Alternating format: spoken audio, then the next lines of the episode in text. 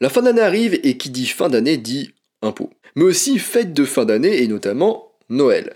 Du coup, on va voir dans ce podcast quelques idées de photos à faire pour Noël. En avant, Guingamp. Avant de commencer, je vous rappelle que sur mon site photomaniac.fr, vous pouvez retrouver une information gratuite sur les bases de la photo. C'est une formation vidéo de plusieurs heures auxquelles vous avez accès gratuitement et immédiatement. Alors, première idée, les reflets. Pour cette idée, procurez-vous la plus grosse et la plus brillante des boules de Noël que vous pouvez trouver. Demandez à vos enfants de se placer devant la boule de Noël et orientez-vous de manière du coup à ce qu'on ne vous voit pas et qu'on ne voit que vos enfants ou vos sujets dans le reflet de la boule, soit environ un angle entre 45 et 90 degrés par là. Vous verrez, un décalez-vous. Veillez du coup à ne pas vous inclure. Si du coup vous voulez faire partie de la photo, demandez plutôt à quelqu'un de vous prendre en photo plutôt qu'on vous voit avec l'appareil photo dans le reflet. Deuxième idée du coup de photo, la vérité. Donc soyez honnête, vous mentez sur vos photos de Noël chaque année.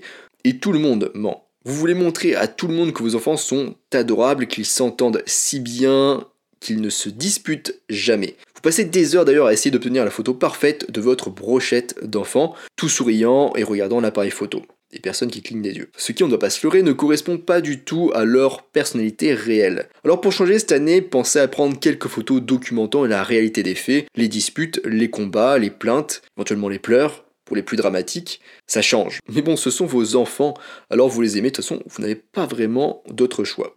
Troisième idée, prendre des photos de bokeh. Le bokeh, ça signifie la zone du coup qui est non mise au point, donc tout ce qui est hors du plan focal, l'endroit où on fait la mise au point, mais par abus de langage, on considère que c'est la zone uniquement qui est très floue de la photo. Mais bref, c'est pas la question. Ici, l'idée c'est de faire volontairement du coup des photos floues de vos guirlandes de Noël, pour donner du coup cette espèce de forme un petit peu floue. C'est une idée qui est simple, rapide et assez originale. Donc ouvrez par exemple assez grand comme à F4 et faites la mise au point sur quelque chose qui est proche de l'appareil photo, puis passez en manuel pour bloquer du coup la mise au point. Ensuite, du coup, vous allez jouer sur la distance par rapport à vos guirlandes et voyez un petit peu le résultat. Vous pouvez aussi ouvrir grand, donc entre F4 et F5, 6, et prendre des membres de votre famille avec des guirlandes en arrière-plan avec l'effet comme ça de bokeh. Quatrième idée, en train de faire une activité. vous allez peut-être faire quelques activités comme par exemple préparer des biscuits, décorer ou même encore cuisiner le repas de Noël. Et ces moments où tout le monde met la main à la pâte sont parfaits pour capturer plusieurs générations sur une seule photo. Pour ce type de photo, ne faites pas poser vos sujets pour avoir des photos plus naturelles. Cinquième idée, l'esprit de Noël. Alors sortez et trouvez l'esprit de Noël autour de chez vous dans votre quartier. Qu'il fasse une chaleur torride en réalité ou qu'il gèle complètement, dehors prenez des photos de ce qui vous entoure. Trouvez de belles décorations et des belles lumières. Les gens aiment décorer leur maison et leur jardin pour les fêtes à part moi. Le paysage quotidien d'une ville ou d'un village change pendant cette période, et si vous avez de la neige, c'est encore mieux, bref, c'est quelque chose à photographier. Sixième idée, la pose du flocon de neige. Donc, la pose du flocon neige est une pose un petit peu plus originale que la fameuse pose devant le sapin ou encore sur le canapé, devant les cadeaux. Elle fonctionne bien pour les groupes du coup de 3 personnes ou plus. Vous n'avez qu'à déterminer le fond, par exemple un joli tapis ou un plancher en bois, et les tenues. Gardez les tenues simples, et si elles sont blanches, cela peut rappeler du coup la blancheur du flocon, ou avec éventuellement quelques couleurs sur le thème de Noël.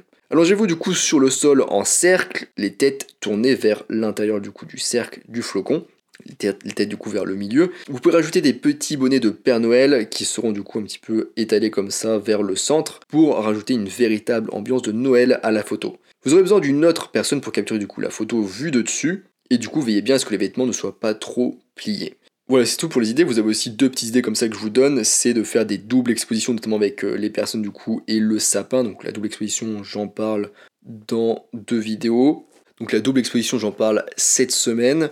J'ai fait aussi un tuto Photoshop le week-end dernier. Et vous pouvez aussi faire des silhouettes, donc ça c'est un sujet que j'ai abordé déjà il y a deux semaines avec notamment l'arbre de Noël. Vous pouvez du coup voir ces deux petits sujets sur le site photomaniac.fr ou sur ma chaîne YouTube. On arrive du coup à la fin de ce podcast sur quelques idées de photos à faire pour Noël. Je vous rappelle que sur mon site photomaniac.fr vous pouvez aussi retrouver ma formation gratuite sur les bases de la photo. C'est une formation de plusieurs heures vidéo, mais pas que, il y a aussi des choses à télécharger qui est totalement gratuite et en accès immédiat. Je vous invite à y aller vous inscrire si ce n'est pas déjà le cas. Moi, je vous laisse ici et je vous dis à bientôt sur les internets mondiaux.